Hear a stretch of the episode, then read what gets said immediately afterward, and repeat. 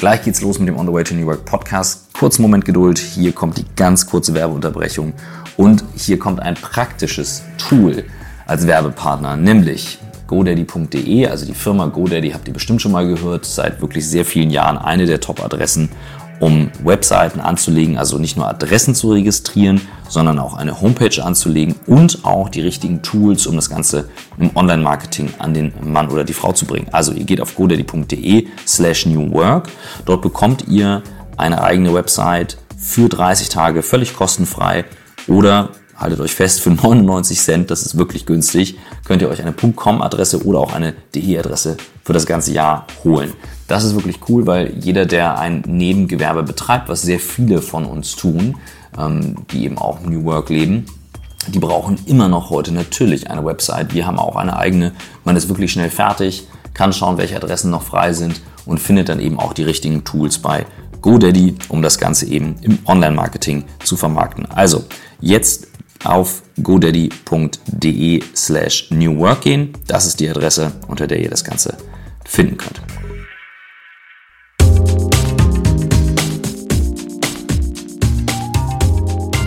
Herzlich willkommen zum On the Way to New Work Podcast. Heute nur mit Christoph Magnussen und wir haben ein Takeover and I will switch to English now because we have an English speaking guest with us and the takeover is done by a good friend from Michael, Maks Giordano, who's sitting next to me. We're in Berlin and you know each other from the creative scene. Yeah, yeah. I mean, Michael is an agency legend, so you can't avoid him. Okay, and uh, Maks actually introduced us to a guest you guys most likely know it's the author of the book Working Out Loud, John Stepper, sitting here next to us. Nice to be here. Thank you very much. Thank you. We just uh, met during breakfast now, and uh, we took the time to like uh, record a podcast. Yeah, this is a. It's already been a very different kind of morning. Just this, we're in this beautiful Berlin space. Uh, it has a startup vibe, and it's uh, fundamentally different from where I live and work in New York City. So, but great. I love Berlin. So good to meet you. So for the people who don't know you, and, and Michael is much better than I in this, I, I always say, say two, three sentences about yourself. And he's like, what are you saying? Like 20, 30 sentences, give it to us. So who are you and who, how, how did you become that person who you are today? Well, uh, I grew up in New York City and my whole life really, I, I, I did what people did, which is you went to work, got a job, worked in big companies my whole life. And it was really late in midlife that, boy, there has to be something more than this. And the, I went on a search for how to realize that something more. And not just how I could realize it, but how I could help the other people around me who really weren't getting as much as, as they could from the places that we worked, uh, from the lives that we led. And that's what led me to work on a method or approach that anyone could experience a bit more from work and life, and that's working out loud. But like, how, where did you work before? Like, if if I would have met the John ten years ago, it was, uh, I, studied computer science. I worked at Deutsche Bank for a long time. Before then, I worked uh, in investment banks in technology. Before then, at Bell Labs, if you're familiar with them. Very uh, influential on innovation, actually. They, uh, they were. It was, it was a bit, though, of a random walk. So this, you know, we talked earlier about you uh, seeking purpose in what you do and following what you find kind of intrinsically interesting or fulfilling. I did not do that. Uh, I grew up in the Bronx, with, you know, lower middle class parents, and you got a job, and if they paid you, that's that's that was the trade. You did whatever needed to be done in order to earn a living, and I kind of, like many people, I think, did that unthinkingly for the next 30 years. Um, and now, you know, in my 50s, I've got a startup and I'm in a place like this, and it feels very foreign, but it also feels very good. Which is a good thing. I mean, um, something good emerged from that. And I know how hard it is to write a book. We tried it for the last two years, and it's work in progress. So, what, what brought you to that moment that you said, I sit down, I have a method, and, and you can also like explain what it is? Because maybe there are some people who don't know what working out loud is, although a lot of people in the new work area have heard it. But uh, so I'll start first with what the motivation was, which was uh, there was a reorganization in my company. I had been doing reasonably well career wise until I wasn't. And my boss says that, you know, we're reorganizing and your job, someone else has now, you have to do something else. And oh, by the way, if you could find a job in the next 60 days, you could keep working here. And I realized I was playing a kind of career roulette, right? Like hoping for a good project, good boss. And that, that didn't just affect my, my pay uh, and the work that I did, it affected my identity. It affected my family. Uh, and I looked for a way that I could I could determine things more myself. Maybe not control everything, but even at the place that I worked, could I just tilt the odds in my favor? And that's what led to um, using tools to do that. So, the first, it was about enterprise social networks and ways that I could control my reputation, not just the performance review, but make your work visible so that your work spoke for you. The public feedback on that work was out there. And now it's not just one person in a room with a spreadsheet saying good or bad, but you shaped your reputation. And then what I experienced was the act of doing that, it wasn't self promotion. Uh, it was it was a way really to have a voice to contribute, which felt good in and of itself.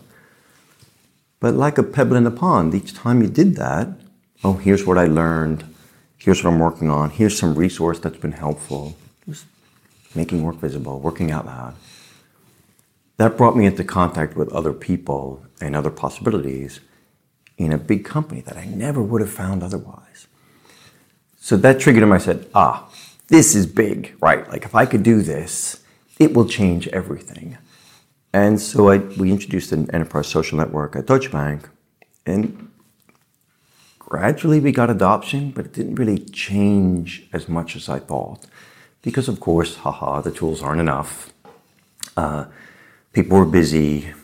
They needed to experience this, this better way of working, this more open, more generous way of working that could help them as individuals and also be good for the company. And that's what led me to want to write a book and say, okay, here's, here's an approach. Here's a way to do that. Um, books don't change people, at least most books. So that led me to develop something that people could do on their own, and that's a peer support method. So Working Out Loud has become a method for building relationships with people that could help you in some way. Help you achieve a goal, explore a topic, explore possibilities. And that method, which is free on the internet, um, that method has wound up spreading. So now it's in there are circles in 57 countries and nine languages. Uh, because when it works, it helps people experience that, you know, I have a voice. I, I have something to contribute.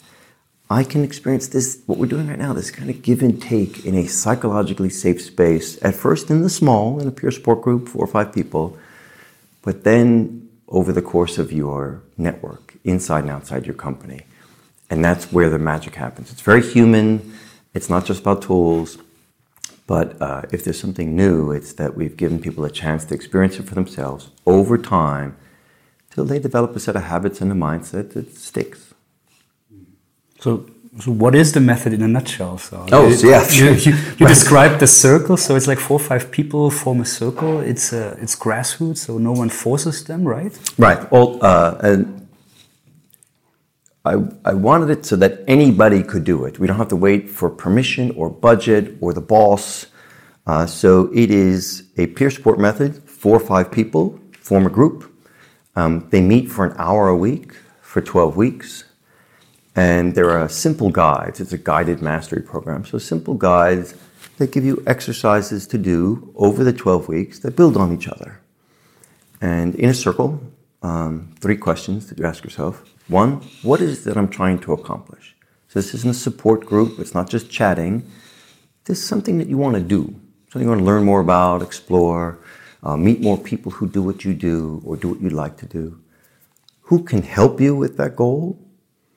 So who are people that might have knowledge, experience, resources that could uh, help you in some way? And then three, this is the thing you practice over the 12 weeks. What is it that I have to contribute to these people that might deepen our relationship? And for most people, they think very narrowly about that last part. Right? Like, I, here's my PhD thesis, here's the finished product. But what we, what we help people tap into is you've got a wide, wide range of things from what we're doing right now, offering each other attention, mm-hmm. appreciation, but it also includes your visible work what you're doing, why, what you're learning, what's been useful, framed as a contribution to others that might be helpful, and then over the course of your network, that will lead to deeper relationships with some of them, a greater sense of trust, relatedness, and that leads to greater chance for cooperation, collaboration. So you're not doing it to, to network in a traditional sense or to get something. You can lead with generosity in a way that helps you and also deepens relationships with a greater range of people. Mm-hmm. So, say, because we're missing Michael today, say he would be with us in the room, the four of us could start a circle.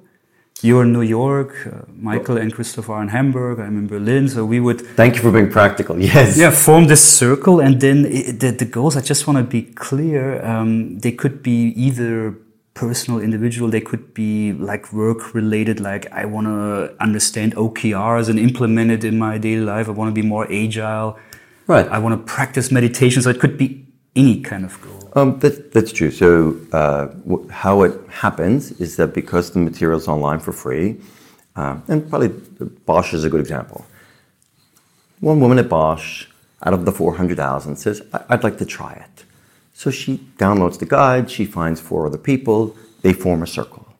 And in their first week, they each pick an individual goal. It's usually something that they're looking to do more of or learn more about. Uh, if there are five people, there are five individual goals. And then over time, they practice together. So that, that circle might be their first psychologically safe space at work. Right? It's a diverse group of people. They probably don't know each other.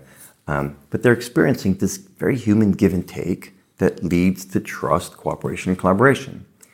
And then over the 12 weeks, they experience that with people outside of the circle in their network, inside and outside the company, sometimes using tools to find and engage them, sometimes using traditional methods, email, coffee. Uh, but by the end, they all have a bigger network, they've got better communication skills. Wherever they are with digital tools, they're a bit more comfortable and they have a sense of empowerment, of self determination that we typically don't foster inside big companies. Maks, you were mentioning um, during the breakfast the, the, the, entrepreneurs organization cycles, and, and I, I, know them like the forum, and there's a method behind it, but I can see also how different it is because you're in a work environment, so you definitely have to like this this this space in the company. You want to like achieve something, but what I really like is when you said we can give each other awareness, like we listen to each other, and a safe space. And um, I can feel how powerful that is because in many corporations, you don't have that. We we met companies in New York. Um, my wife talked to VaynerMedia. They have a chief of heart officer, Claude mm-hmm. Silver. She has the task to meet every person in the company, and they are, I think, close to a thousand people. And some people say this is nuts, but the only thing she does is give them space to talk, a safe space. Right. Extremely powerful. It is, and yet, if that's all I did, um, people are very busy. So as much as they want that, I felt uh, this this could be more than just support or or therapy. Right? I wanted to help people tap into their intrinsic need for connection, but also purpose uh, also competence or a sense of progress. So it starts with what is it I'm trying to do? So something as mundane as, as your example of I want to learn more about OKRs, right? Some technique, right? Could be anything. Uh, okay, how would you do that? Well, gee, I'm, I'm going to start to use the internet and internet to find people who've already done it or who've written or spoken about it. Now what do I do? Well, uh, I'm, I'm going to look for ways that I could contribute to them, starting with these very basics of, gee, I'm, i might follow you online, which just signals I, I see you and care what you have to say. And now you may have seen my name. Uh, maybe you've written something and I'll, I'll dare to post a short comment saying like, this is really useful, thanks very much. It takes you 20 seconds. Mm. That's where you start in the early weeks. So those are easy contributions to make, but we don't stop there. Over time, you learn, well, how would I share a resource? How would I be visible? How would I frame my work as a contribution so it doesn't seem like self promotion? But it might actually help somebody else, and in the process of doing so, build trust. Those are learnable skills. So just thrusting tools at people or telling them to cross silos, like that's not cutting it. We have to give them a practical experience where they can experiment in a safe space until it becomes a habit.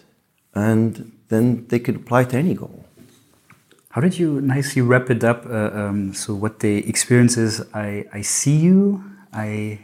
In, in, the, in the Culture Code, uh, great book by Dan Coyle, um, he talked about what makes for good cultures. And the first thing, a large chunk of the book, is about belonging and our, our deeply embedded need for that, and how there are these belonging cues, uh, these signals that say, I see you, meaning I recognize you, you are somebody. I care about you, care about what you have to say, care about what you do, and we have a shared future together. Now, if you're in an organization, you're at Siemens or, or Daimler, this might seem a little touchy-feely, right? But it's actually it's actually why you have recognition programs at work. Mm. Um, it, it's this. It's why we're one of the examples we gave out this morning was uh, at a factory in Nuremberg, and even even in a factory doing very different kinds of work, people are people, and they they just they have a they want to contribute, they want to be respected, they want to be listened to, and if if we could help them experience that, whether you're in a factory or you're in a corporate headquarters, in a way that feels purposeful, uh, in a way that feels genuine, in a way that feels human, then well, little magic happens. You lean in, right? You are more likely to do more at work, to reach out across silos, etc. All the behaviors we talked about for 30 years, you're more likely to do that when we tap into this human thing that goes on. So is this you, you we're talking about purpose as well. Is it also something that helps people to find out over the process over the course what they really want and what they really would love to do? So are there also people who then say after a while well i don't see that purpose in this company in this organization for myself or is it something that is always connected to the company? Uh, it's the former. Um, so for, for most of us and, and I think the three of us are probably examples of this. I could just be in my track at Deutsche Bank, in which case there is one path. Right? Up the, I have to wait for my boss to win the lottery or get hit by a bus, and uh, hopefully the, the first one, and that's it. Like here's this big, beautiful company, right? Hundred thousand people, tons of locations, jobs, things, things that I don't even know exist. But nope, I've got these little blinders on that say there's one road to success. And, and by the way, it may be a road that I don't even want or like when I get there. So, what you can experience in a circle uh, is learning from other people, what we call a purposeful discovery. What else is out there? What their experiences are like? And so, very often over the course of the circle, you may pick a goal, maybe a I, um, I want to do more with digital media, let's say. So I learned from people like you. You're on my relationship list. I start to follow you. We start to interact. But then I realize what your day is like. What's really involved in it. I say, you know, that's great. It's not for me. And I take another turn. And I've, instead of some big leap to some other greener grass, I've experienced that through relationship. Didn't cost me anything. Mm-hmm. And, and this idea that I can, it's almost like lean startup for an individual. This idea that you can experiment, put an idea out there, get feedback, and then adapt and adjust is super powerful when it comes to making decisions for career or life. And people will often use their circle for that to discover in some purposeful way what might be more suitable for them inside or outside the company. Maybe let's let's try to find out the secret source of the success because I, I think we, we can really uh, say it's a success. I mean, you mentioned briefly it's it's in many countries, many languages, and there is some iconic companies working with it. And because it's grassroots, there must be something behind it because it was not forced from top management. Like, you know, top management didn't say, oh, we have to implement working out loud. The organization created these circles. Bosch, you mentioned Bosch, Siemens, Daimler, like it's a whole list. So, what is the secret sauce a bit behind that? Uh, I think you're right. It is. It spreads by word of mouth, right? So I don't buy ads or sell things. It's free on the internet. So it's very much a a viral kind of spread. Um, there's a beautiful quote uh, from Toni Morrison who says, "You know, they won't remember what you did or what you said. They'll remember how you made them feel." And when a circle works, and they don't work every time, there's, no there's no magic pill when it works, people feel something. And it's back to those, those, those intrinsic motivators this need for self determination, control, competence, connection. Man, if I can, if I can tap into those, it's like you light the spark, you light the pilot light of that person. They're alive again. And once they feel that, they want to spread it. They want to tell their friends because, hey, I did this thing. Just imagine you you have a new diet or exercise program and you feel great. What happens? You talk about it to your other people because you want them to feel great too. That's what happens. Uh, in, ex- in some cases, people will then take it inside their company. So I don't, I don't approach the head of HR. How could I? I'm one person. Why would they even see me?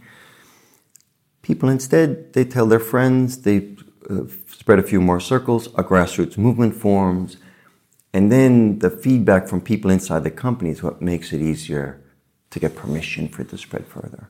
So that's um, that's why it's that feeling that fuels the word of mouth. Like, is there something tool-wise that that helps you? I mentioned um, enterprise social networks in the beginning to like make it visible. Um, is it easier these days with all the new tools to to like get that done? I'm aware that it's not the tool, it's always the people behind the tool who use it, but um, also large corporates are changing into like more collaborative work tools and, and make work seen. So is there something that really helped to set it off when you once you say, okay, we gotta get it going, but we should change something on the tool side before we do that from your experience? Uh, tools help.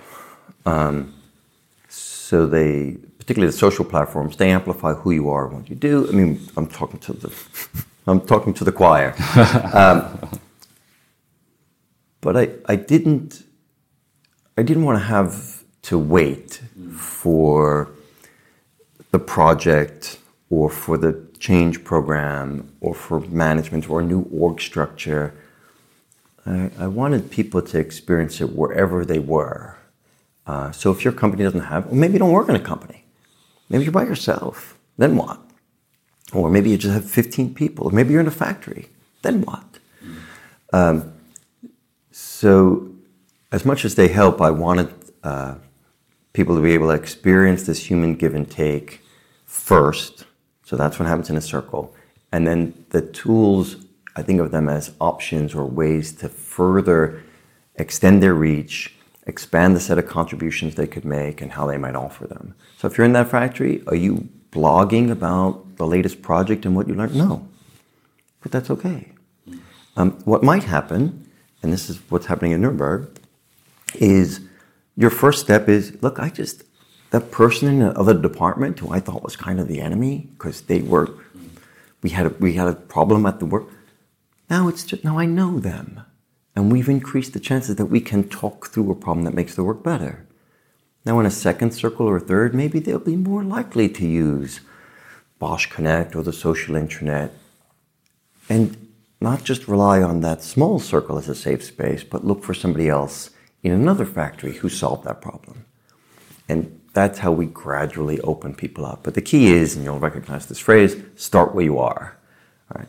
Uh, so I'm not imposing one way for people or one final solution. Wherever you happen to be, I just hope to open you up a bit more, that you're more curious to look for what else is out there, who and what, and you're more open to offering things that you have and seeing that in a very, very expansive kind of way, again, from attention to visible work.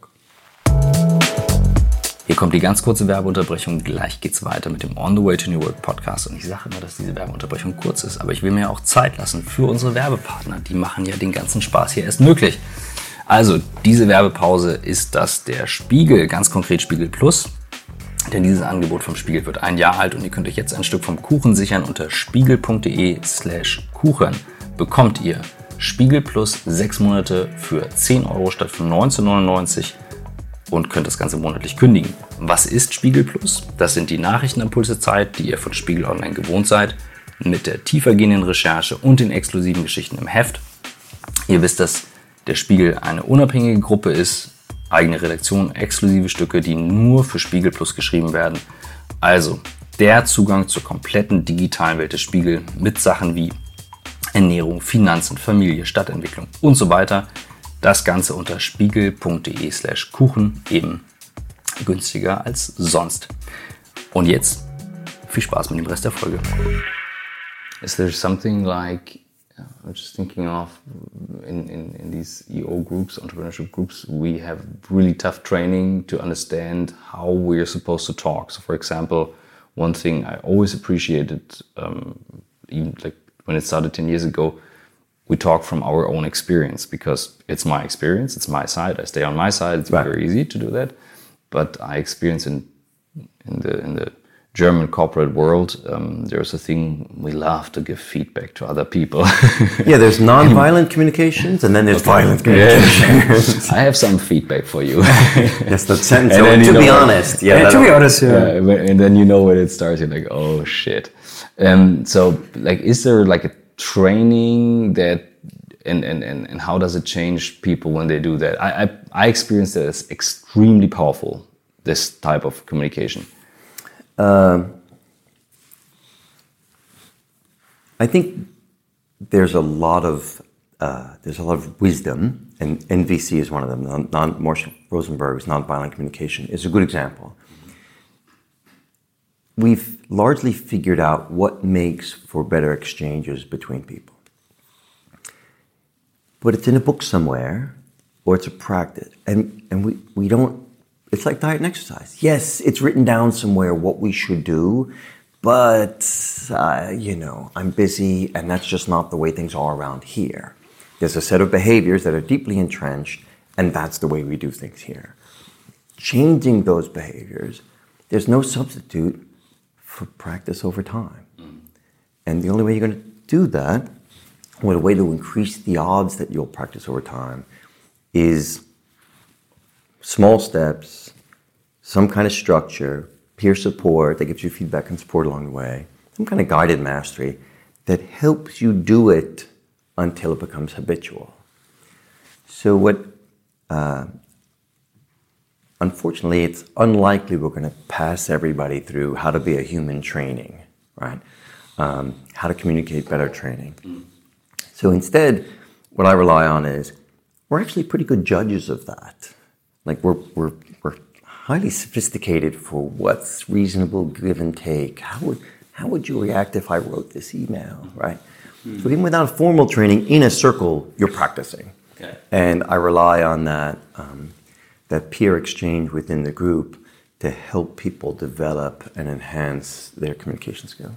And even if it's, I mean, you said it's a trusted circle, so it's a group. What happens in the room stays in the room, and yeah. like how are people acting with the pink elephant in the room? Sometimes in the corporate world, you have this thing, and the pink elephant is in the room, and nobody wants to talk about it. But like, how do you experience that? Are they afraid? Are they open? Uh, we tip we when we form circles. Uh, if there's a key ingredient, it's that they're diverse. Um, because you know even if Maks and I like each other, and we do, but maybe I feel like I should know more about this topic, and I would be less willing to display that I don't. Right. So we're very highly attuned to status management in with people that we know well. Um, even if we like each other. So certainly within a team or a division or my manager, and then it's not a psychologically safe space. It doesn't mean it's bad. It just means that I'm a little less likely to say what I mean, to experiment. So inside and outside companies, we, we encourage the formation of diverse groups. And uh, what's somewhat ironic, I guess, is that even though you know you don't know these people, you're more likely to divulge things you wouldn't otherwise. And over the course of a circle, what I hear all the time is we started as strangers and we ended as friends.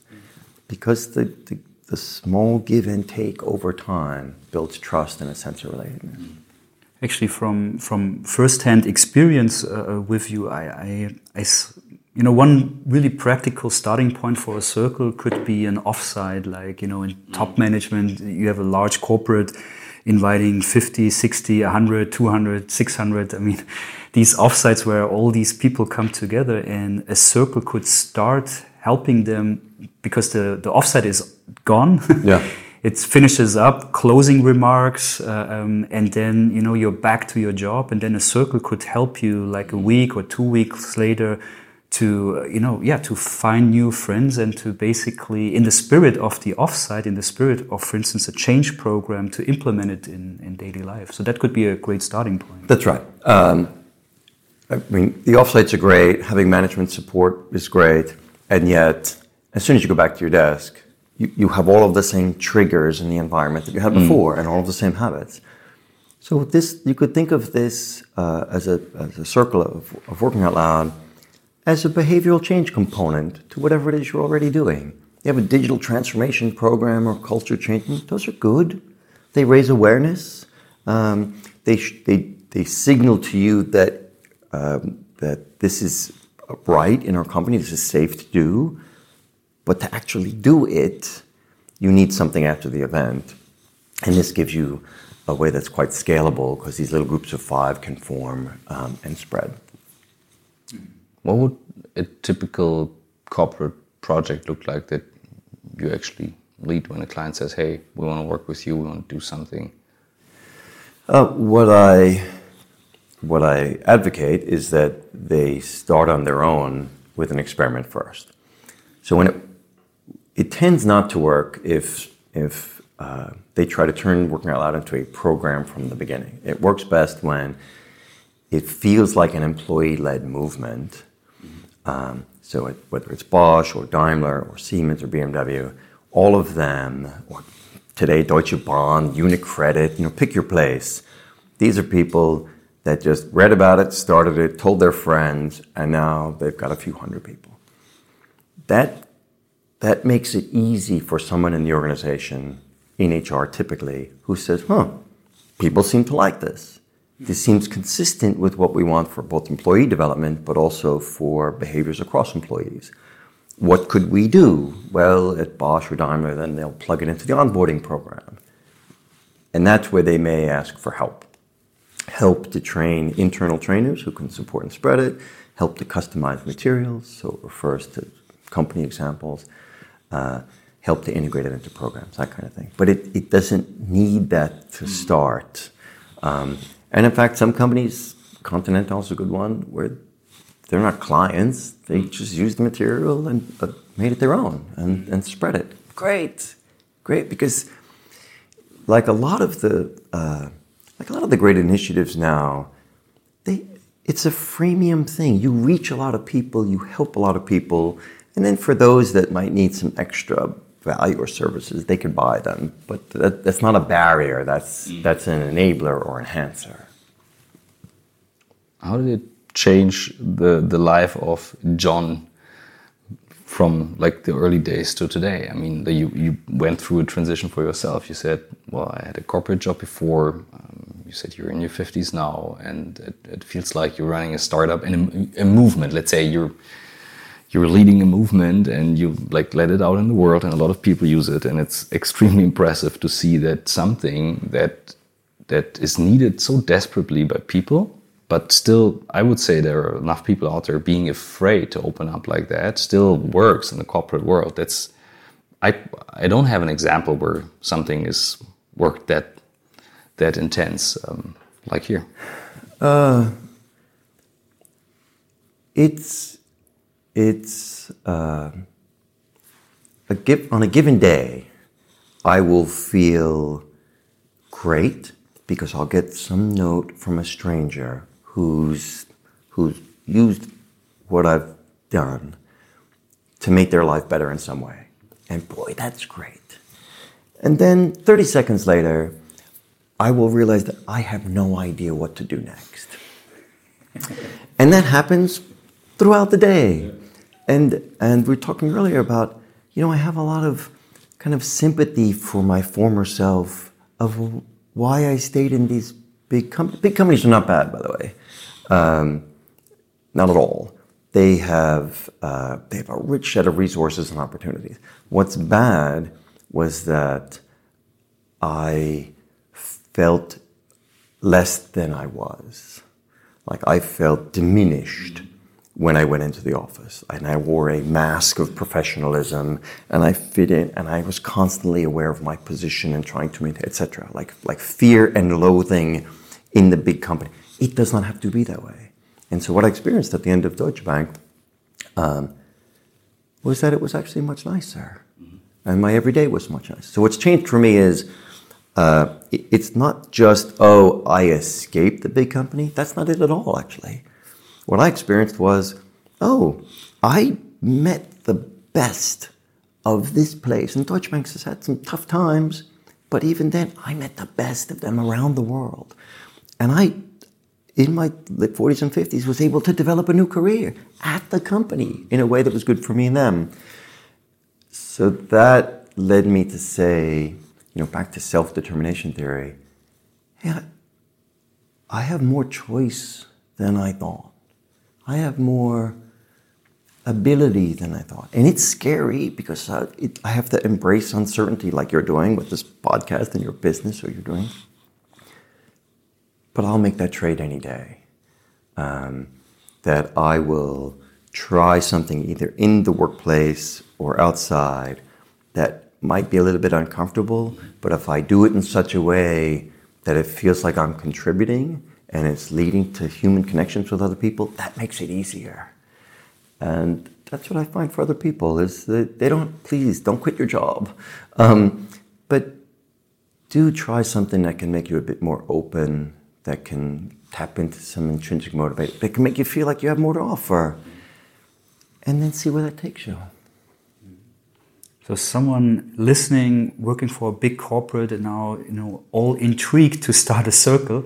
What would you? What would be your advice? What are some lessons learned you can give from first-hand experience? Uh, I, I think for most people, they, they just approach it with a, an open mind. Like this is, um, do not join to change your life. Do not join to change your job.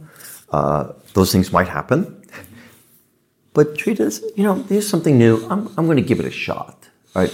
I'm going to, I'm going to try something a little bit different. So realistic goals, like realistic uh, goals. What's something that you are trying to learn more about, um, or uh, something that you'd like to explore, or kinds of people that you would like to know more of? So I, I know you, HR people listen to your podcast. Their goal could be as simple as, gee, you know, there's a lot happening in HR. I'd like to know more about some innovative techniques or meet people who are doing interesting HR work, right? Well, how would you do that? Well, here's a, here's a way to do that. This is, this is your job, this is work. And here's a vehicle for you to do that that also helps you learn about uh, peer based social learning at the same time. So you get multiple things. You treat it as an experiment, you try it, and then after you've gone through a circle yourself, so real quick, that was the goal setting. Uh, then we have the circle. So any advice on how to form one? Yeah, ideal. You already mentioned diversity. Is it is it for instance of advantage to be physically more present, or with the help of Skype, etc.? It doesn't matter. So any advice on the? Uh, it it, it, you have a choice. I'd say more than half the circles are, are virtual by video. Um, and it's up to you. So for you, you may say, no, no, no, I'd like to meet in the canteen uh, with, with four other people. I posted on the internet. Anyone interested in the Working Out Loud circle, I found a few people. We go. Right? Simple as that. You might just send an email to a few friends. Hey, I'm trying this thing. What do you think? Uh, you could start that way. Uh, for others, depending on them and their goal, that might not be a safe space. Maybe they want people outside the company. So they may, on a LinkedIn group for Working Out Loud or Facebook group, they'll post it there. And think about experimenting with a circle. Who would join me? And very quickly, they'll find a few other people from other companies or countries who'll join them. So practically, um, in person or via video, they both work very well. They're different. Uh, and it's up to you what would feel more kind of natural or comfortable that you would start and start there. At, at Bosch, what um, Katharina Krentz told me recently was 75% of the people who join a circle tend to join a second one. And she said she could see a pattern. Uh, the first one is in their mother tongue, in person. The second one is across locations. And the third one is across company.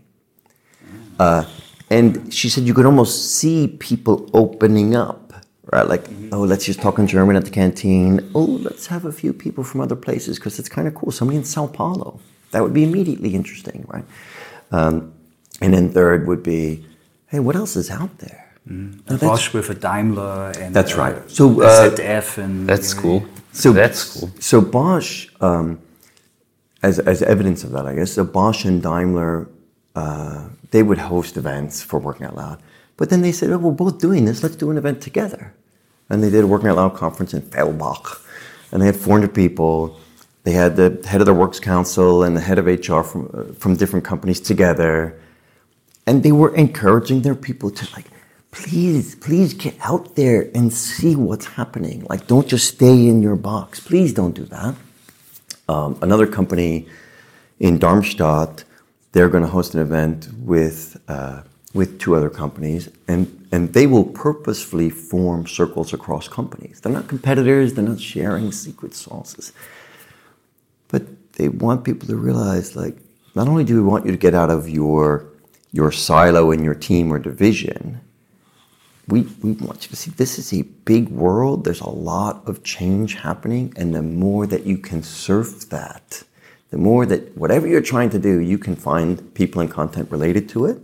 That's a superpower, right? In the 21st century, please have that. That's good for you and your career, and it's good for the company. Hmm. I think um, I'm just like going through all the stuff we experienced so far, and I'm thinking of um, the podcast we did with Frithjof Bergmann, the, the, inventor of the term new work. Mm.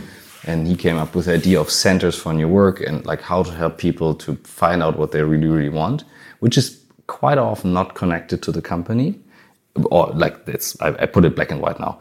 And um, these days, I have the feeling that there are many people thinking of, oh, I gotta be an entrepreneur to be free and to work where I want and all this stuff. And what I liked about your personal story is when you realized I can do something within my organization because what, I, what I'm missing is something else than going out there and becoming an entrepreneur, which is not the best idea sometimes. um, as an entrepreneur, I can say, yeah, that is not the place to start. Yeah. Uh, but it's, that's what I love about that method. I mean, it, it, it, it opens up. I, I told you I usually come very blank to a podcast, and of course I had an idea and all that stuff. But I'm just realizing there's something powerful, very powerful here, um, using as a vehicle to like find something out that helps the corporation because people most likely like to work there afterwards yeah. much more than before, and at the same time being like um, self self determined, but also self conscious about okay, what do I do here, and and have a look on that. And I mean,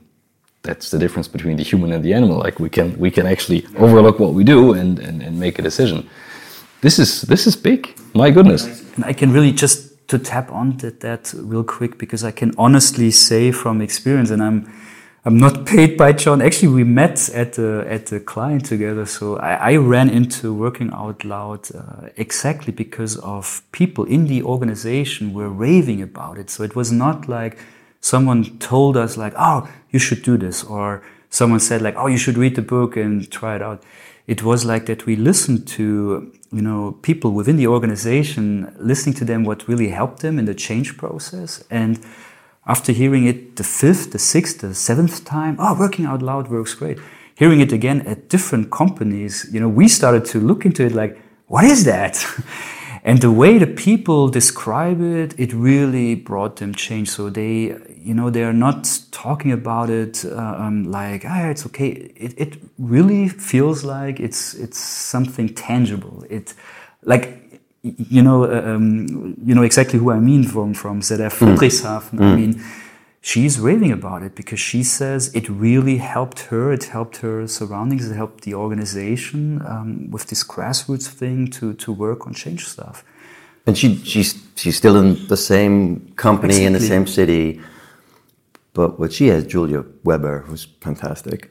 Um, what she has developed is the confidence that I, Julia, have something to contribute. I can reach out to people across cities and companies to get my job done. So she's she's much better at her job. She has much more potential to contribute to her company, and still feels like, well, I have, you know, it's not just about the company budget or mm. deadline or performance review. Like I'm determining this but in a way that contributes to the outcomes of the company. So it's a, it is a nice, a nice balance. I, do want to, I do want to say, this is not new. Like the, these these topics of, uh, you know, human exchange or rehumanizing work. Or, yeah, we get it, right? But we've heard this. Thanks very much. If there's something that's a little bit different, it's that we're able to carve out uh, this psychologically safe space so that people could experience themselves over time till it becomes a habit. That's it. That's new. So, like I said, there are, there are great other initiatives um, at work. There's mindfulness at work, but they tend to feel like outside of the day to day. And what this does is says, no, no, this is actually part of your job, part of your work experience, and and you can weave it into what you're already doing. Um, and that makes it much more likely that you'll practice, um, that you'll do it until it becomes a set of habits that you'll keep practicing. And that's why I'm optimistic that not only can the change spread, but it can be sustainable. And it doesn't need to be something new. I mean, I, when I meet people, sometimes they say, "Oh, um, tell us something new." I'm like, "Why should I? I mean, you don't do this stuff like I told you last time." And that ends the conversation. And then, yeah, well, my people tend to tell me I need to be more polite. I, I, I, I, believe I'm clear. That sometimes seems a bit hard, but anyways, like saying we need something new is to me like, oh, I need to consume something new. Where's the new headline? Oh, there is a news. There's something, and then we'd like get distracted, distracted, distracted.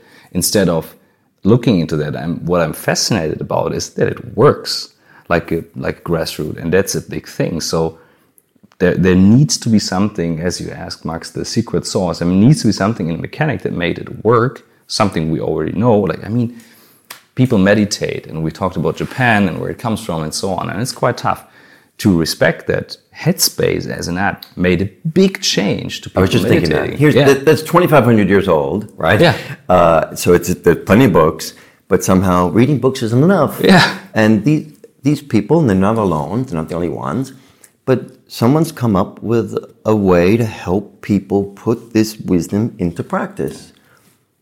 Great. Did they convince everybody? No. Did they help a few million people? Yes.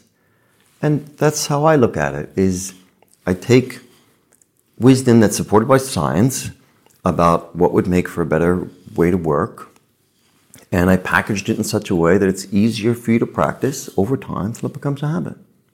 And so we could be the maybe the headspace for relationships, right? Or for cooperation and collaboration, how we relate to each other, and then by extension, how we relate to ourselves and the work we do.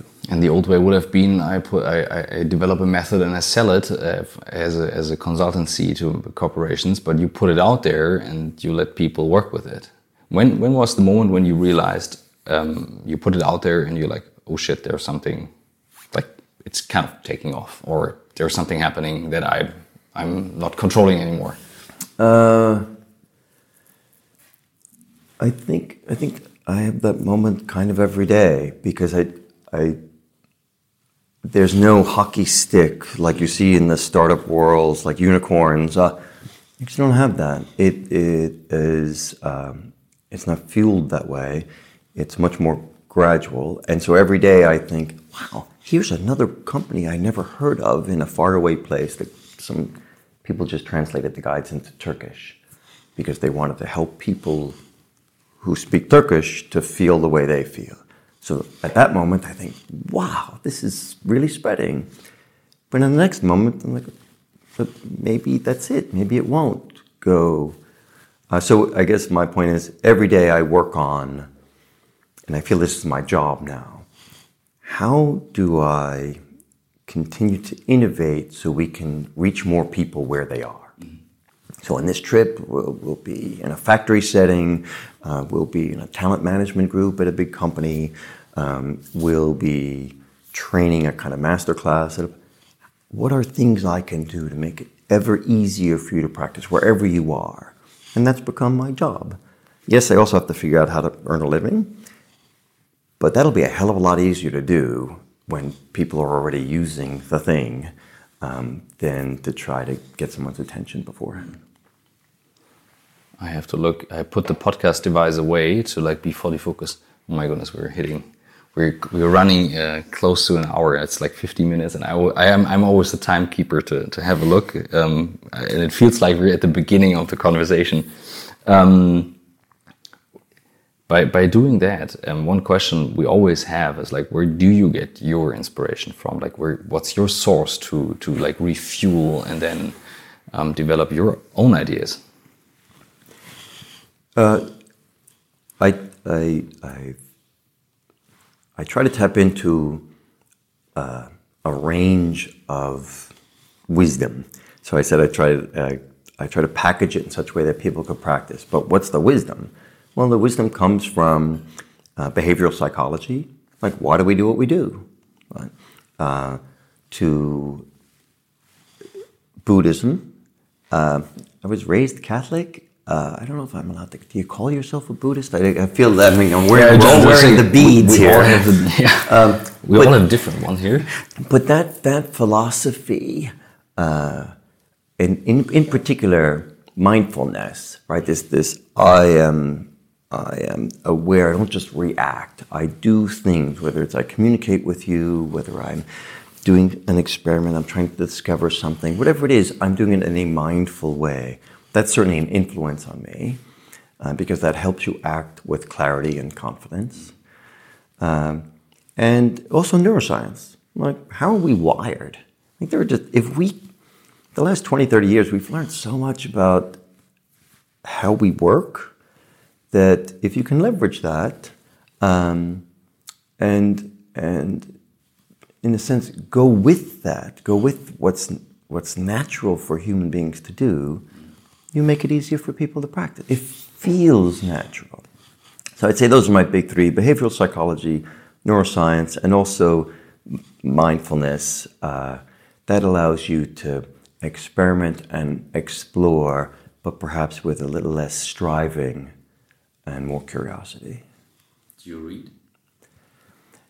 I'm a very boring guy. Yeah, so uh, books are my th- in fact my wife's like I no more books we live in Manhattan there's no place to put them um, but I if I see it right you're traveling because that's your book uh, you yeah. you're traveling so you're traveling with books. seven books oh I know please the, uh, this environmentally have incorrect. you read about the Amazon Kindle yes do you know that device you know sometimes I, it feel, I, I, it's seven books. You're yeah, carrying seven books from New it, York it, to Berlin. This is a commitment. So, in these books, one is about uh, is about the combination of neuroscience and mindfulness. One is about uh, I've got a couple of books on factory work on lean manufacturing. So, if I'm going to work with that environment, lean manufacturing is is fantastic, right, in terms of efficiency. But we squeezed the human being out of it. Probably in the last 10, 15 years the original quality movement was employee led. Like, I have a way to make work better.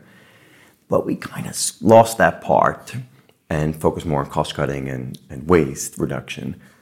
which is good up to a point. So if I can leverage some of that wisdom, um, but rehumanize it, then everybody wins, including the people that work there.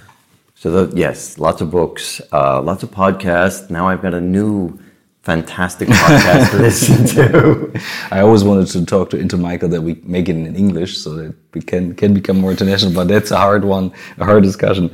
Um, yeah, fantastic. So um, I, I would love to. go- Yeah. I could talk to you all day. Uh, Same, same here, but I think there are two things. I have I have to catch a plane, which will leave at a certain point. But um, how about that? Why don't we do um, a part two in New York City? Because Maks and I have an idea for for a guest in New York City anyway, so we have to go there. And that would we- be lovely. could, I could uh, show you my hometown. exactly, and we do we do a walk through New York City and record a podcast while we walk Oh, great. and go a bit more in these things um, in the books when it comes to mindfulness and, and also Buddhism. I'm very interested in that as well. That'd be my pleasure. So that's the idea. Is Thank you very much. anything from your side, Maks, what you said? No, Hey, it's- here's, uh, absolutely. Just thank you very much, John, for being so generous with your time and all good. And I, I think uh, uh, you know, for everyone listening out there and, and getting intrigued, uh, it, you mentioned the material is out there. Yeah, workingoutloud.com. It's, on the yeah. website. It's it's, That's also your free Instagram and- name. And, uh, Right. uh, and, and what I, you know, what I really like is like because you know, meditation, mindfulness, working out loud. So putting practice into a habit and finding the time for like an hour a week, have it scheduled in the calendar. I mean, Two percent of your time. It, I think it it's the best So- investment you could make in yourself. thank you very much. Thank guys. you guys so much. Thanks very much. Thank you. What a pleasure.